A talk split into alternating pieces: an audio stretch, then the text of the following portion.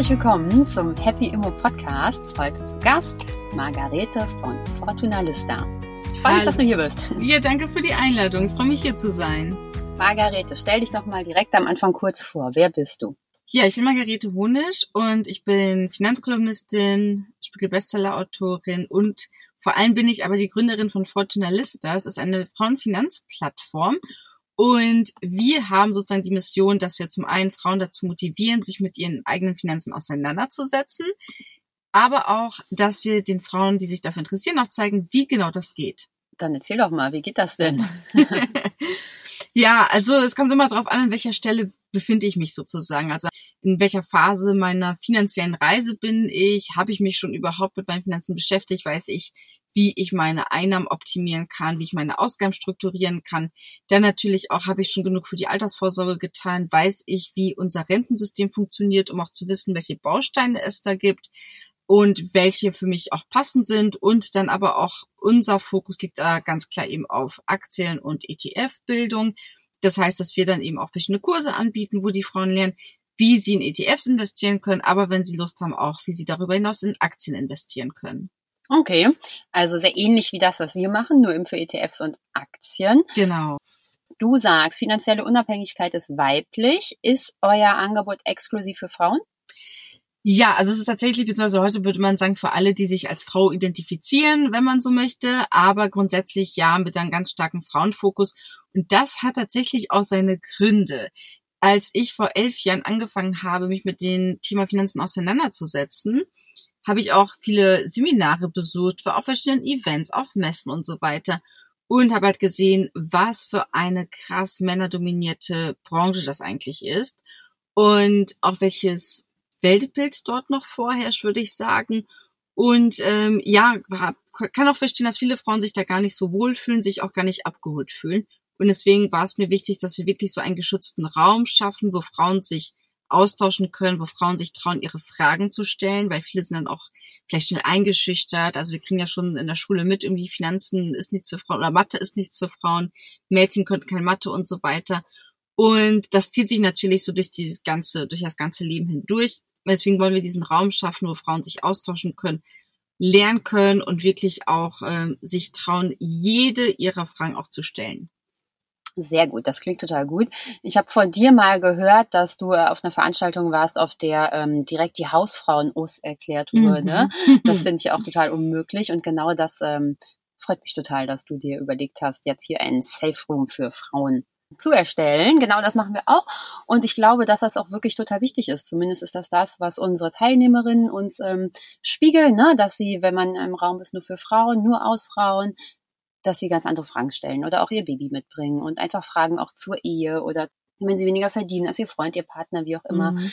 Genau, ich glaube, das ist dann viel mehr auf Augenhöhe und ähm, es gibt kein Mansplaining und Nein. ich glaube, die Zeit ist gerade, das ist, das braucht man irgendwie leider noch. Ja, total. Also ich weiß nicht, wie viele Kundinnen von uns schon irgendwie erzählt haben, dann sind sie zur Bank gegangen, dann haben die irgendwie erzählt, was die machen wollen, haben sogar schon einen Vorschlag bekommen und dann oft mit dem Spruch dazu, ja, sprechen Sie am besten zu Hause nochmal mit Ihrem Ehemann oder mit Ihrem Vater darüber. Wie schrecklich, gell? Ja. Bei mir war es auch so. Also ich, ähm, kurz nach dem Studium bin ich auch zur Bank gegangen und wollte einfach mal wissen, wie viel Wohnung ich mir leisten könnte. Mhm. Und dann wurde ich auch auf meinen Freund oder Mann verwiesen. Mhm. Da habe ich auch erstmal gedacht, äh, das ja. muss ich irgendwie anders machen, weil ich so sauer war. Jetzt muss man sich natürlich vorstellen, jetzt bist du ja auch eine sehr selbstbewusste Frau, aber was macht das mit jemandem, die vielleicht eh schon am Zweifeln ist, kann ich das, verstehe ich das, wenn dann jemand da sitzt und sagt so, hey, du hast davon eh keine Ahnung, du wirst das eh nicht verstehen, also sprech mal lieber mit einem Mann darüber, weil anscheinend haben Männer per se mehr Ahnung von Finanzen. Ja, haben sie ja auch, sind ja auch viel schlauer und so. Okay, das heißt, wenn ich jetzt Lust habe, mich ähm, mit Aktien und ETFs zu beschäftigen oder generell mit meiner Finanzplanung, dann gucke ich mir bei euch die Seite an und schaue mir eure Produkte an. Ähm, ihr habt auch ein Bootcamp. Wie mhm. läuft das ab? Genau, also wir haben jetzt seit, ich glaube, den ersten Kurs, das hieß noch Finanzkurs für Frauen, den gab es 2019 und dann haben wir das ein bisschen umgestaltet und ja, ein bisschen anders konzipiert und 2020 dann als Fortunalista Bootcamp nochmal gelauncht und das läuft so ab, dass die Frauen in ungefähr sechs, sieben Wochen sind insgesamt, lernen die tatsächlich alles, was die wissen müssen, um wirklich mit dem Investieren zu starten. Wir beschäftigen uns dann mit Themen wie den Glaubenssätzen, also warum habe ich mich noch nicht um meine Finanzen gekümmert. Das ist ganz wichtig, dass so ein Thema an den Anfang kommt, weil viele Frauen da wirklich da sitzen und entweder schlecht über Geld denken oder sich das selbst nicht zutrauen oder halt irgendwie eine schlechte Beziehung zu dem Thema haben. Und wenn wir jetzt irgendwie sechs, sieben Wochen lang die ganze Zeit uns damit beschäftigen wollen, dann sollte man dazu auch einen positiven Zugang haben. Deswegen steht das am Anfang.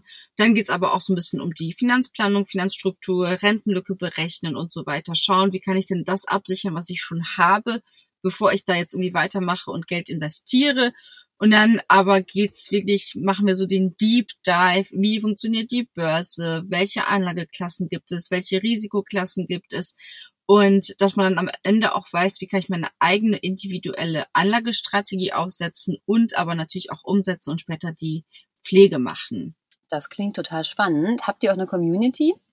Ja, wir haben auch eine Community, also sozusagen für die Frauen, die sagen, jetzt habe ich irgendwie schon den Kurs gemacht, jetzt will ich mich weiter informieren, gibt's auch eine Community. Aktuell heißt es noch Community, das wird bald als Fortunelista Club auch ge Ah, wie Happy Immo Club. Stimmt, wie, wie Happy Immo Club. Ja, wir haben viele Gemeinsamkeiten, wie man sieht. Genau, und da ist es so, dass wir, das machen wir jetzt schon so, dass eben immer wieder Experten und Expertinnen aus verschiedenen Fachbereichen auch da reinkommen und etwas erzählen, sei es das Thema Immobilien oder tatsächlich auch vielleicht, wie kann ich denn einen Chart lesen? Also für diejenigen, die sich vielleicht auch für Einzelaktien interessieren, vielleicht wollen die auch mal wissen, was kann man denn auch so einem Chart vielleicht erkennen? Oder auch, äh, wir haben jetzt auch die Christiane Stein demnächst zu Gast, vielleicht kann manchen vielleicht bekannt als NTV-Moderatorin, die beispielsweise auch äh, jetzt Expertin ist für Krypto, für NFTs, für Web 3.0. Also das heißt, wir wollen da wirklich viele Themen abdecken, weil ich mich auch selbst für diese Themen interessiere, für neue Technologien und sowas wie Kryptowährung und so weiter. Und deswegen wollen wir da wirklich auch den Frauen zeigen, wenn sie dann einmal ihren Vermögensaufbau gestartet haben, was sie da vielleicht noch optimieren können oder auch für diejenigen, die es interessiert, sowas gibt es noch da draußen in der Welt, wo kann ich noch investieren, so einen kleinen Anteil, wenn ich ein bisschen spekulativer unterwegs bin, was habe ich denn da für Möglichkeiten? Wie spannend. Ich glaube, es ist generell total wichtig, nicht nur über Geld zu sprechen, sondern auch laut über Geld zu sprechen und ähm, mit so vielen Frauen wie möglich darüber zu sprechen und eben auch über die verschiedenen Anlageklassen. Und ich glaube, es ist auch total wichtig, dass wir diese Angst verlieren, über Geld zu sprechen. Und ähm, also ich merke das total oft, wenn ich über Immobilien spreche, dass Frauen oft gehemmt sind, zu sagen, was ähm, ja, also was ihr letztes Investment, was der Kaufpreis mhm. war oder wie sie verhandelt haben oder sowas. Ich kann das schon verstehen im, vom Prinzip her, aber so kommen wir so liften wir uns nicht gegenseitig ab. Ne? Mhm. Also man liftet sich eigentlich nur, wenn man eben sagt, was man verdient, wie viel man arbeitet, ja. wie man investiert hat, wie die Rendite ist, damit wir eben alle zusammen besser werden können. Und ähm, bei uns im Club hatten wir jetzt gerade gestern und ein Bootcamp ein. Da war die Folge Finanzierung dran und äh, da haben alle Frauen ihre Finanzierungsangebote eben präsentiert. Und das war total toll zu sehen, wie unterschiedlich die waren und mhm. wie sich die Frauen jetzt äh, alle zusammen bei der gleichen Finanzberaterin gemeldet haben und gesagt haben, jetzt verhandeln mal für uns zusammen. Ne? Und ähm, ich glaube, dass das einfach wichtig ist, weil man sonst auf der Strecke bleibt, wenn man eben das blöde Angebot hat und man weiß gar nicht, dass es besser geht. Super, absolut, genau. Das, das zeigt wirklich, wie wichtig das ist. Ich glaube, das Problem ist auch so ein bisschen ähm, diese soziale Erwartungshaltung von Frauen. Also wir Frauen sollen ja sozial sein, sollen ja erst an andere denken, bevor wir an uns denken, sollen erst, sollen erstmal alle anderen versorgen, bevor wir uns versorgen. Das sehe ich auch zum Beispiel bei mir, dass dann viele Frauen kommen und sagen, ja, ich habe jetzt ein Kind bekommen, wie kann ich das absichern? haben sich aber selbst noch nicht abgesichert. Und mhm. das wird dann halt einfach zum Problem. Das ist ein bisschen vergleichbar mit der Atemmaske im, im, im Flugzeug. Äh, erstmal muss ich mir die selbst aufsetzen und dann meinem Kind. Also deswegen, das muss man halt auch ähnlich handhaben. Erstmal selbst schauen, wie bin ich abgesichert, wenn die Rente irgendwann kommt und das Kind hat halt ja noch 60, 70 Jahre, da kann man, da kann auch viel passieren, kann man noch viel machen, aber wirklich auch auf sich achten und sich selbst nicht vergessen. Und ja, ähm, was vielleicht noch ein, eine Ergänzung dazu auch, was mir auch immer wieder auffällt, auch in den Gesprächen, was viele Studien und Statistiken auch nicht so zeigen können, diese ganzen Kämpfe, die Frauen auch hinter verschlossenen Türen führen müssen für, für das Thema. Also beispielsweise was ich schon oft gehört habe, dann sagt die Frau zu dem Mann, hey, ich will mich jetzt um meine Finanzen kümmern und will mir da jetzt selbst auch was aufbauen, kriegt dann als Spruch sowas wie, oder als Frage, warum willst du das denn machen? Willst du dich von mir scheiden lassen? Oder ich hatte auch schon mal eine Teilnehmerin, da hat die Schwiegermutter zu ihr gesagt, das kannst du nicht machen, denk doch an die Kinder. Und gleichzeitig hat der Mann aber in Einzelaktien investiert und sich irgendwo auf Facebook informiert dazu. Also man sieht eben hinter verschlossenen Türen passiert echt noch viel. Es ist das eine, diese gesellschaftliche Erwartungshaltung und dann aber auch tatsächlich diese kleinen Kämpfe oder teilweise auch großen Kämpfe, die Frauen in der Familie auszutragen haben, wenn die sagen, ich will mich jetzt um mich selbst kümmern und mir ist es wichtig, dass ich jetzt auch finanziell abgesichert bin. Ja, diese Kämpfe gibt's im Prinzip überall, gerade für Frauen. Also erstmal verdienen Frauen ja auch viel weniger oder weniger als Männer. Das ist auch schon mal ein Kampf, ne? bis mhm. man dahin kommt, dass man überhaupt was gespart hat und das investieren kann. Das ist schon mal der erste Kampf. Ja. Dann kommen die Kinder, da muss man sich als Frau erstmal davon, von dem Gedanken verabschieden, dass man selber die Kinder durchfüttert, sondern dass das ähm, natürlich aus der, also dass der Mann dafür genauso bezahlt. Dann äh, muss man sich überlegen, wie reduziert man seine, also reduziert man seine Arbeitszeit, ja oder nein? Wie ähm, schafft man es, dass man trotzdem gleich viel Einkommen hat wie vorher? Äh, wie schafft man es, dass man gleich gut finanziell dasteht wie der Mann? Und dann erst kann man sich wirklich darum kümmern, ähm, wie man finanziert. Und dann muss man eigentlich noch Frauen finden, andere Frauen oder Gesprächspartner finden, mit denen man über Investments spricht. Bei uns, wir merken total oft, dass es ähm, auch echt falsche Berater gibt. Also nicht falsch, mhm. das sind immer tolle Leute, aber die haben dann vor zehn Jahren eine Wohnung gekauft und vor mhm. zehn Jahren waren die Preise besser als heute. Ja, logisch. Äh, das wird in zehn Jahren auch so sein. Und äh, man muss sich einfach ganz genau überlegen, wen man fragt. Und deshalb finde ich es total toll, dass es Clubs wie Fortunalist Vista gibt, dass es Clubs wie uns gibt, wo sich Frauen austauschen können. Ja. Und ich finde auch jetzt gerade sehr spannend, wie viele Finfluencerinnen es gerade gibt und ähm, dass wir uns alle zusammenschließen und uns gegenseitig upliften und ähm, Frauen empowern wollen, in, ähm, in jedes Asset äh, ja. zu investieren und sich äh, zu informieren. Das finde ich richtig gut. Absolut, absolut. Also meiner Meinung nach gehört einfach Geld in Frauenhände. Da ist es auch gut aufbewahrt. Nicht nur, weil wir damit, finde ich, die ja, Geschlechtergleichheit stärken, sondern auch, was man sieht beispielsweise, wenn Frauen mehr Geld verdienen, dann spenden die auch einen größeren Anteil davon. Das heißt, es ist gut, wenn wir Frauen mehr Geld haben und jede Frau, die jetzt zuhört, sollte sich auch sozusagen zum Ziel setzen, zu schauen, wie sie ihr Geld schützen und dann auch vermehren kann, weil wir am Ende des Tages damit ja auch Gutes tun. Genau, das passt sehr gut zu meiner nächsten Frage. Wie stehst du denn dazu, ähm, Geld ist böse? Habe ich noch nie verstanden, hatte ich noch nie einen Bezug zu. Ähm, dazu muss ich sagen, bei mir ist es zum Beispiel so, als ich vier Jahre alt war, sind meine Eltern aus Polen nach Deutschland eingewandert. Äh, ich komme aus einer klassischen Arbeiterfamilie. Für uns war immer Geld einfach ein Werkzeug. Also es ging nie darum, oh Gott, ne, jetzt irgendwie äh, alle Menschen, die viel Geld haben, sind böse oder so, ähm, sondern es war einfach nur ein Werkzeug, was dir vieles ermöglicht. Und genau mit diesem Mindset bin ich einfach auch aufgewachsen. Also ich hatte noch nie irgendwie das Gefühl, wenn mir jetzt mein Gehalt wichtig ist, wenn mir jetzt wichtig ist, dass ich finanziell vorankomme, dass ich dadurch ein schlechterer Mensch bin. Genau, das ist auch schon wieder ein toller Satz. Geld ist ein Werkzeug. Ich glaube, bei Verena Pauster habe ich mal gelesen, dass sie gesagt hat, Geld ist deine beste Mitarbeiterin. Und das finde ich auch total spannend. Ja. Genau. Deshalb, Mädels, alle, die ihr zuhört, ähm, legt euer Geld an und lasst es für euch arbeiten, damit ihr mehr Freizeit habt oder mehr das machen könnt, was ihr wollt. Und wie sieht es denn mit deinen Finanzen aus? Bist du verheiratet? Bist du zusammen veranlagt? Habt ihr einen Ehevertrag? Seid ihr in einer Partnerschaft? Wie macht ihr das? Mhm. Ja, also ich kenne meinen Partner jetzt seit mittlerweile elf Jahren und wir haben unsere Finanzen getrennt. Wir sind nicht verheiratet, wir haben auch sozusagen jeder unsers. Ähm, das Einzige, was wir machen, ist, wenn wir irgendwie reisen, dass wir dann gemeinsames äh, Konto haben. Aber ansonsten machen wir tatsächlich alles getrennt und auch bewusst so es ist natürlich auch so, dass wir beide sozusagen für uns auch jeweils selbst sorgen können und wir eben auch keine Kinder haben. Deswegen ist es vielleicht nochmal eine andere und besondere Situation. Aber so passt es für uns einfach, dass jeder sozusagen seins hat und sich um seins kümmert. Wir tauschen uns sehr viel darüber aus. Also wir wissen genau, was der andere hat, weil wir auch viel darüber sprechen. So, hey, du, ich soll jetzt darin investieren? Jetzt sinkt irgendwie der Kurs von der Aktie oder vom Bitcoin, soll ich da jetzt was tun? Also wir haben einen sehr, sehr, sehr offenen Austausch zu dem Thema. Witzigerweise von Anfang an, weil als wir uns kennengelernt haben vor elf Jahren, war es genau der Zeitpunkt, wo ich das Thema Finanzen für mich entdeckt habe. Und dann habe ich was über ETFs gelesen und dann saßen wir abends beim Wein auf dem Sofa beim Wein und dann habe ich erzählt so, wusstest du überhaupt, dass es ETFs gibt und das ist ja so easy und das will und, ich jetzt machen. Ja, wusste er, er meinte dann so, ja klar, habe ich auch schon lange und Aktien und so weiter. Und ich so, hä, das wusste ich gar nicht, war total fasziniert. Aber dadurch war tatsächlich dann von Anfang an Geld für uns ein sehr offenes Thema und auch, ja, also wir sprechen da zu 100 Prozent offen darüber und ich kann das wirklich nur jeder Partnerschaft auch wirklich oder jeder Person, die in einer Partnerschaft ist, empfehlen, zu versuchen, über das Thema zu sprechen, sich da auszutauschen, weil wir auch viel voneinander gelernt haben in der Zeit, weil wir komplett unterschiedlich investieren. Er hat eine Immobilie, ich habe keine. Beispielsweise, ähm, dass man da einfach, ich bin eher in ETFs investiert, er macht eher Einzelaktien oder viel Krypto auch und so weiter.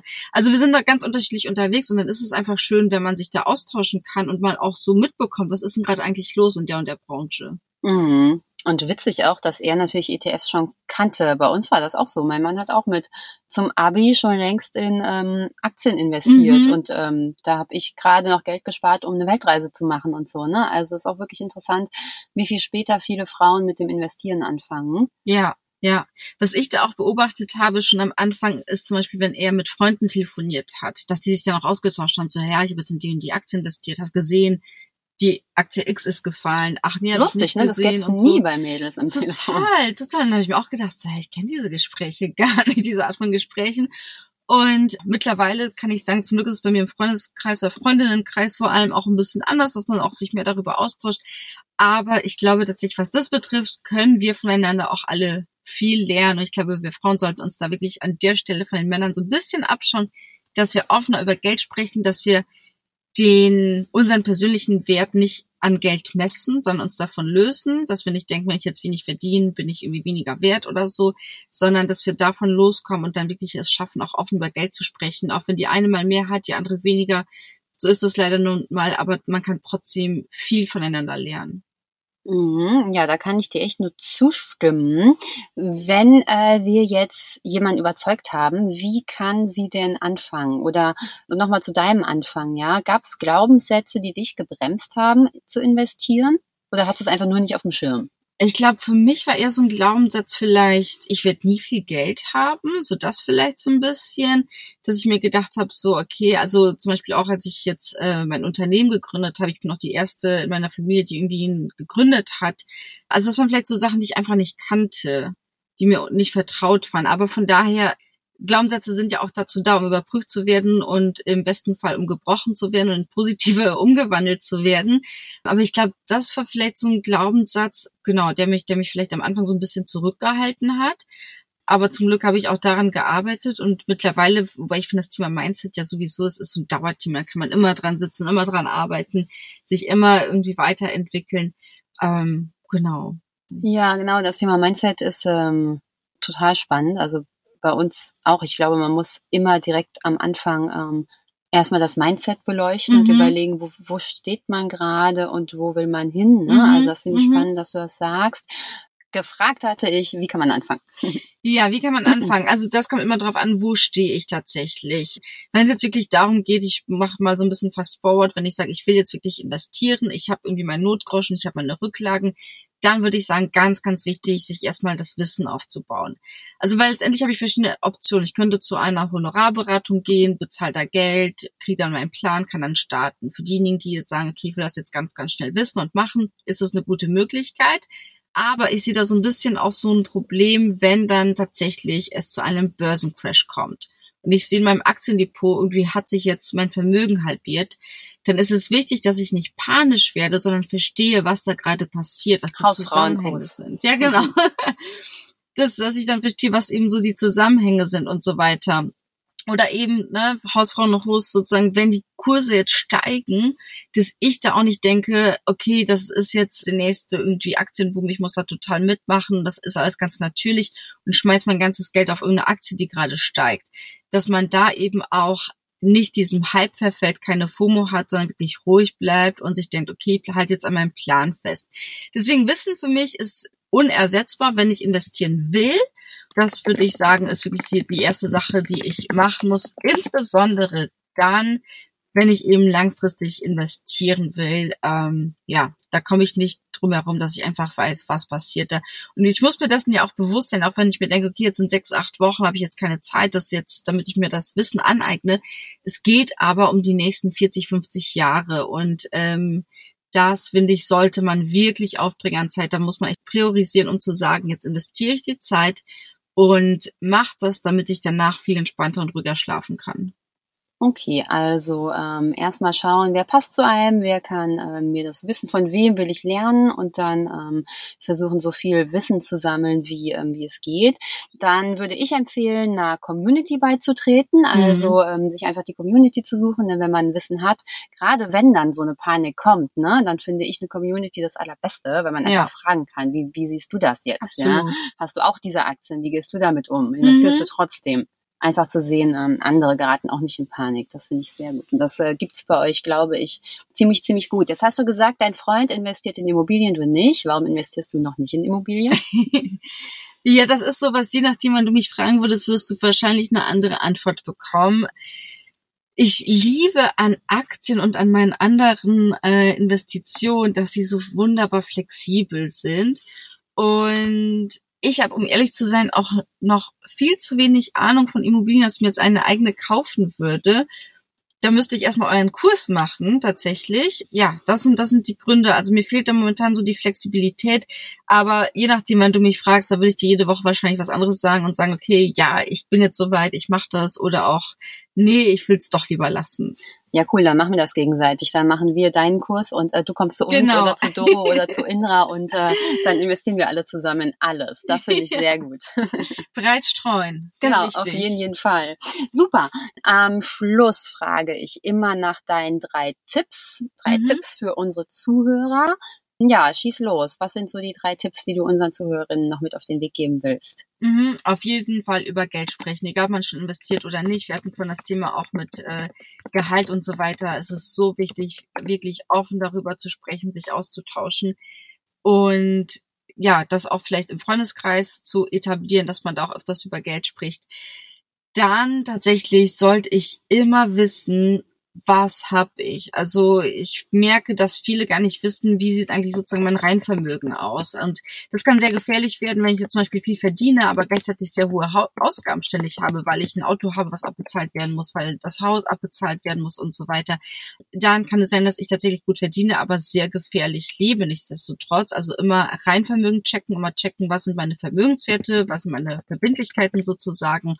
Und dann wirklich selbst den Gefallen tun und sich das Wissen aneignen, um eben da auch ähm, ja investieren zu können, finanziell unabhängig zu werden, weil das ist einfach das beste Gefühl auf der ganzen Welt, wenn du weißt, du bist von niemanden abhängig und kannst tun und lassen, was du willst, sei es im Job oder sei es bezogen auf eine Partnerschaft, in der man vielleicht unglücklich ist.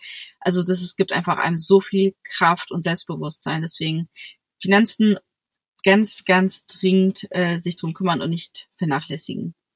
Super, ich fasse das nochmal zusammen. Also Tipp Nummer eins ist, sprecht über Geld. Tipp Nummer zwei ist, ähm, mach deine Statusaufnahme. Wie groß ist dein Reinvermögen? Also nicht nur, was verdienst du, sondern wie viel bleibt am Ende auch wirklich für dich übrig? Und drittens, ähm, informier dich und hol dir Wissen, bau dir Wissen auf.